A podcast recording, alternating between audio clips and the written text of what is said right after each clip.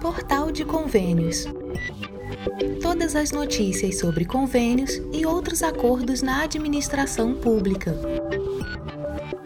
Olá, este é o podcast do Portal de Convênios, um resumo semanal das principais notícias do âmbito da administração pública para você se manter informado em poucos minutos. Terminou essa semana prazo para estados e municípios aderirem ao Pronace 2. O prazo para estados e municípios aderirem ao Programa Nacional de Segurança Pública com Cidadania, o Pronace 2, chegou ao fim nesta última quinta-feira, 19 de outubro. O termo de adesão estabelece uma parceria entre a União e as unidades federativas para promover ações financiadas pelos Fundos Nacional de Segurança Pública, Fundo Penitenciário Nacional e Fundo Nacional Antidrogas.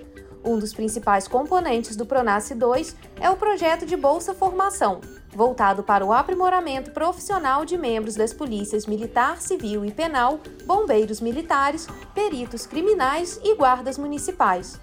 Ao todo, 100 mil bolsas de formação serão disponibilizadas em todo o país. O programa prevê o pagamento mensal de bolsas no valor de 900 reais durante o curso, com foco em iniciativas de ensino estratégicas que visam fortalecer o Estado democrático de direito, consolidar o Sistema Único de Segurança Pública e proteger os direitos e garantias fundamentais, especialmente aqueles relacionados à proteção de minorias e grupos vulneráveis.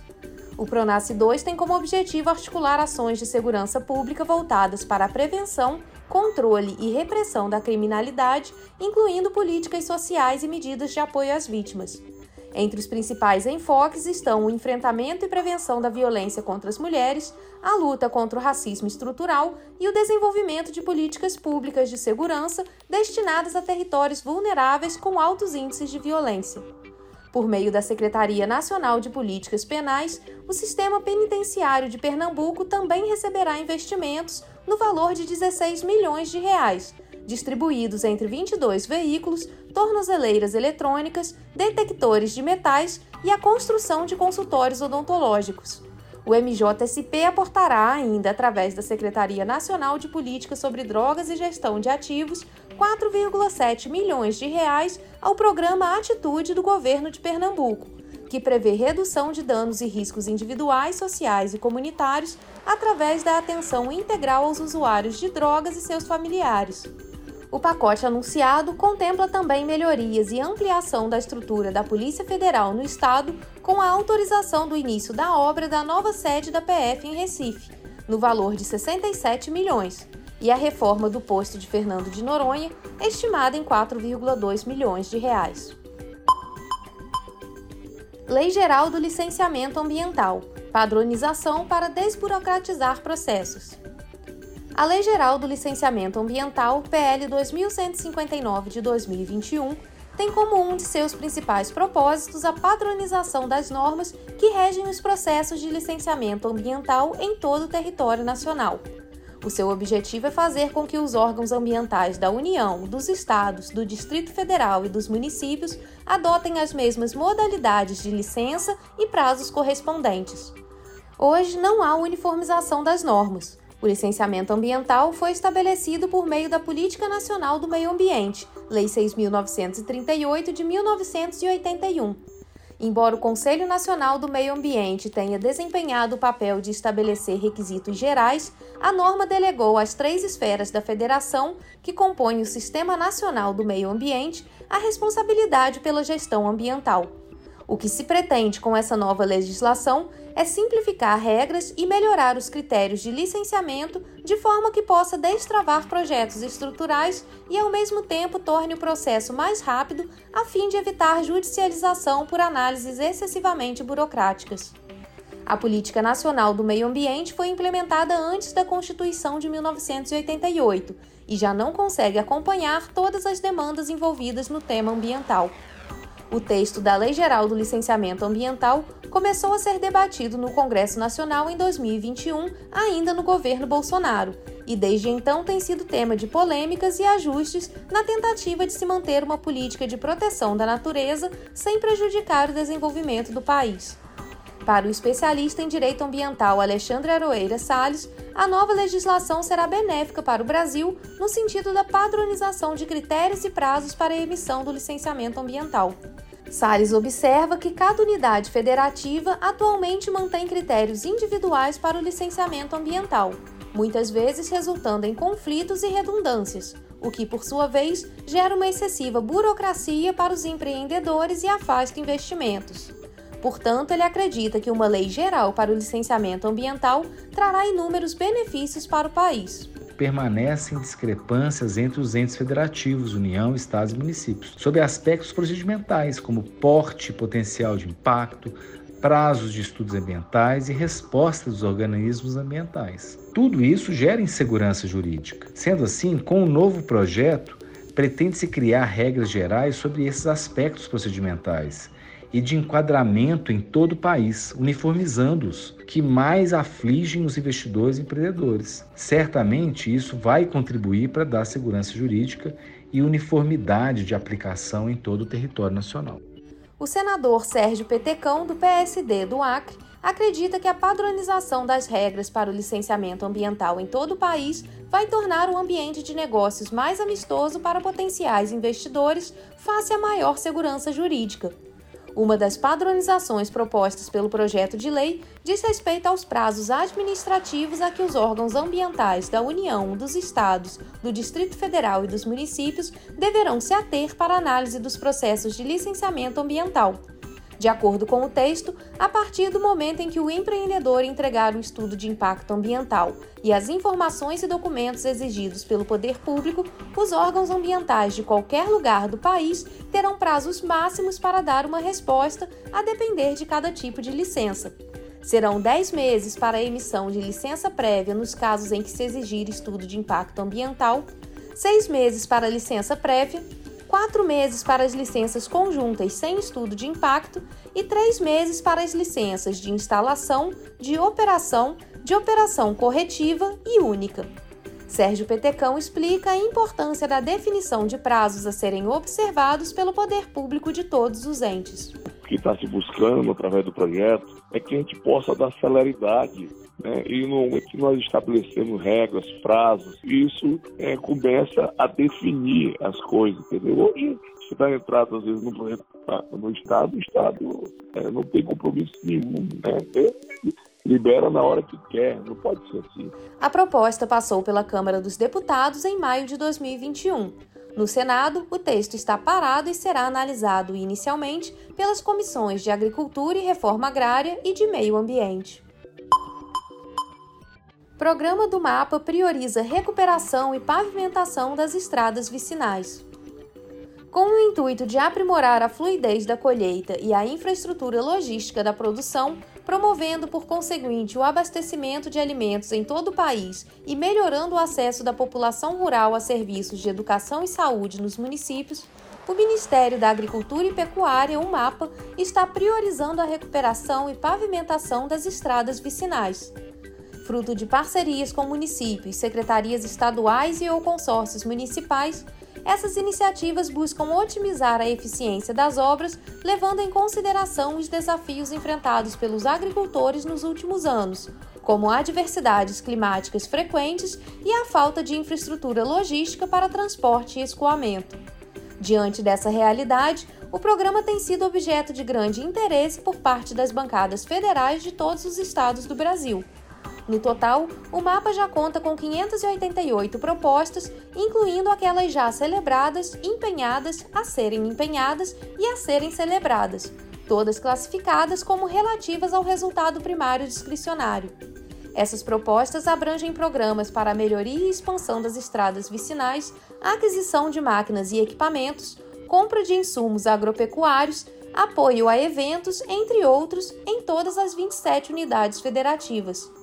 Consequentemente, as prefeituras que submeteram seus projetos para análise técnica do mapa e assinaram convênio já estão com as obras em andamento em seus respectivos municípios. Entre os primeiros projetos aprovados, destaca-se o do município de Canarana, no Mato Grosso, onde as obras já estão na terceira fase de execução, abrangendo a recuperação de mais de 160 quilômetros de estradas. Nesse contexto, à luz do artigo 50A da Portaria Interministerial 424 e mais recentemente do artigo 54, inciso 2 da Portaria Interministerial 33, é viável a aprovação de projetos cujos processos de licitação foram iniciados antes da formalização do convênio, desde que se demonstre que a contratação representa uma opção economicamente mais vantajosa do que a realização de uma nova licitação observando todas as normas legais pertinentes.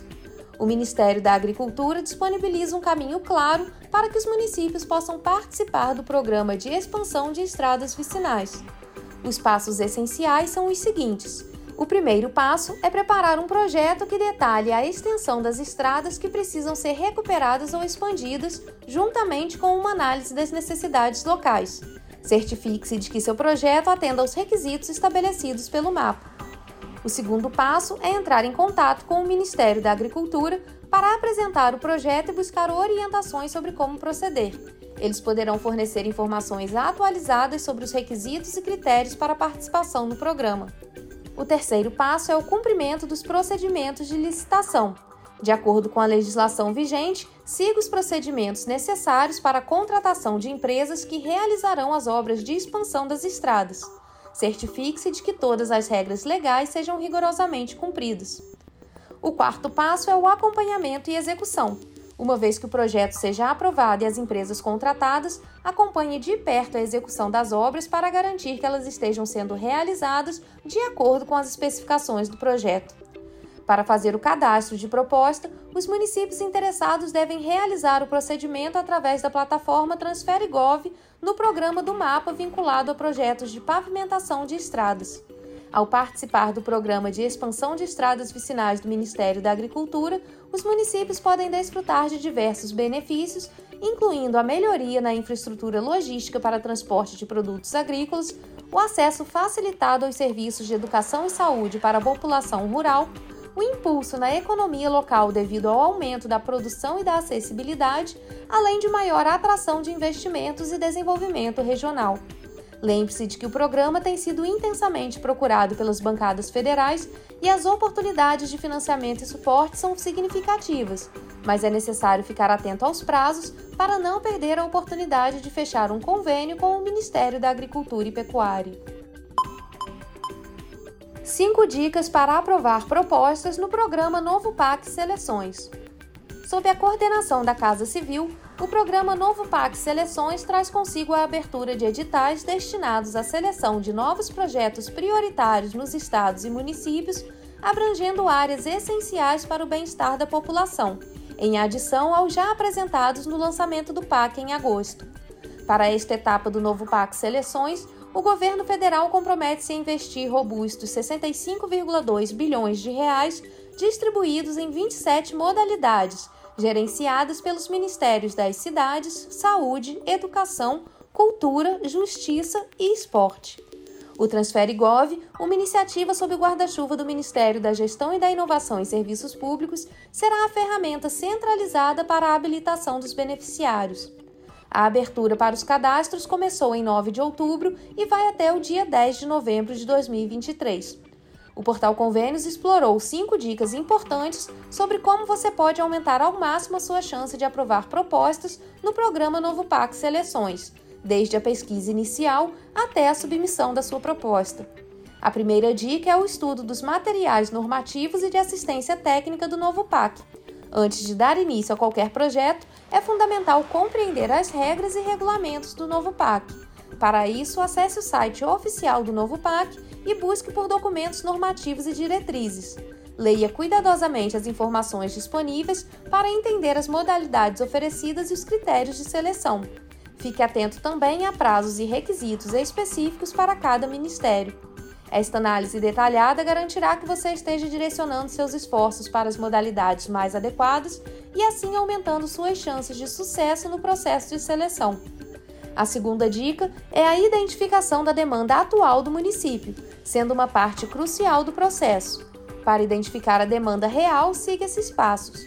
Realize reuniões e interaja com os atores envolvidos, como gestores municipais, comunidade e órgãos relacionados. Avalie as necessidades e prioridades do município, identificando projetos que possam ser elegíveis para o programa, e defina claramente os objetivos e metas do projeto com base nas demandas identificadas. É fundamental realizar uma avaliação precisa das necessidades do município antes de iniciar o processo de cadastro. Isso ajudará a evitar perda de tempo na elaboração de justificativas e no preenchimento da carta consulta.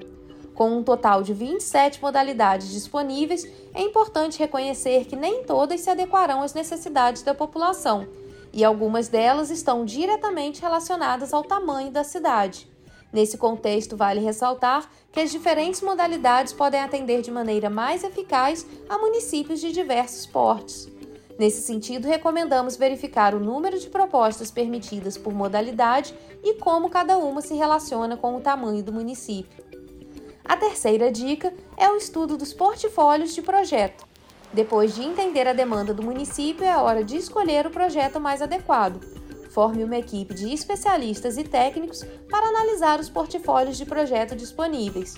Avalie cada projeto em relação às necessidades identificadas, custos, viabilidade e benefícios. Então, selecione o projeto que melhor atenda às necessidades verificadas.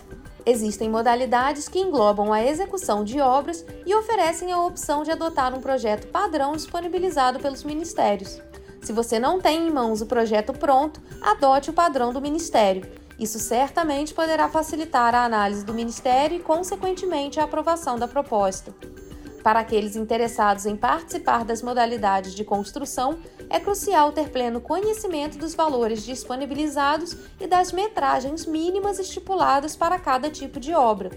É importante notar que, se o custo do seu projeto exceder o valor mínimo especificado pelo novo PAC Seleções, será necessária a contribuição de uma contrapartida.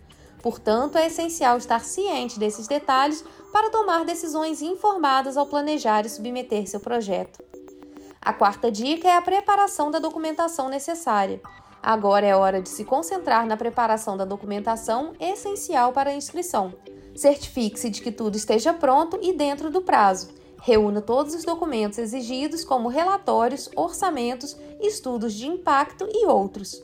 Certifique-se de que a documentação está completa e em conformidade com os requisitos do novo PAC. E esteja ciente dos prazos e cronogramas para a inscrição, e faça um planejamento para garantir que tudo esteja pronto a tempo. Com um prazo limitado de apenas 30 dias para avaliar e decidir entre inúmeras possibilidades de propostas, é crucial evitar dispersar seus esforços e se concentrar naquelas em que você acredita verdadeiramente ter chances de aprovação. Embora o montante impressionante de 65 bilhões possa parecer substancial, é importante reconhecer que as necessidades do país são vastas e ultrapassam de longe esse valor. Portanto, não é realista contar que haverá recursos disponíveis para financiar todos os projetos apresentados. Daí o próprio nome do programa Novo PAC Seleções, que sugere um processo seletivo rigoroso. Dessa forma, a estratégia mais sensata é direcionar seus esforços para propostas viáveis e alinhadas com as prioridades do programa. A quinta e última dica é sobre o cadastro e submissão da proposta. A última etapa envolve a inscrição da proposta no sistema TransfereGov na forma de uma carta consulta.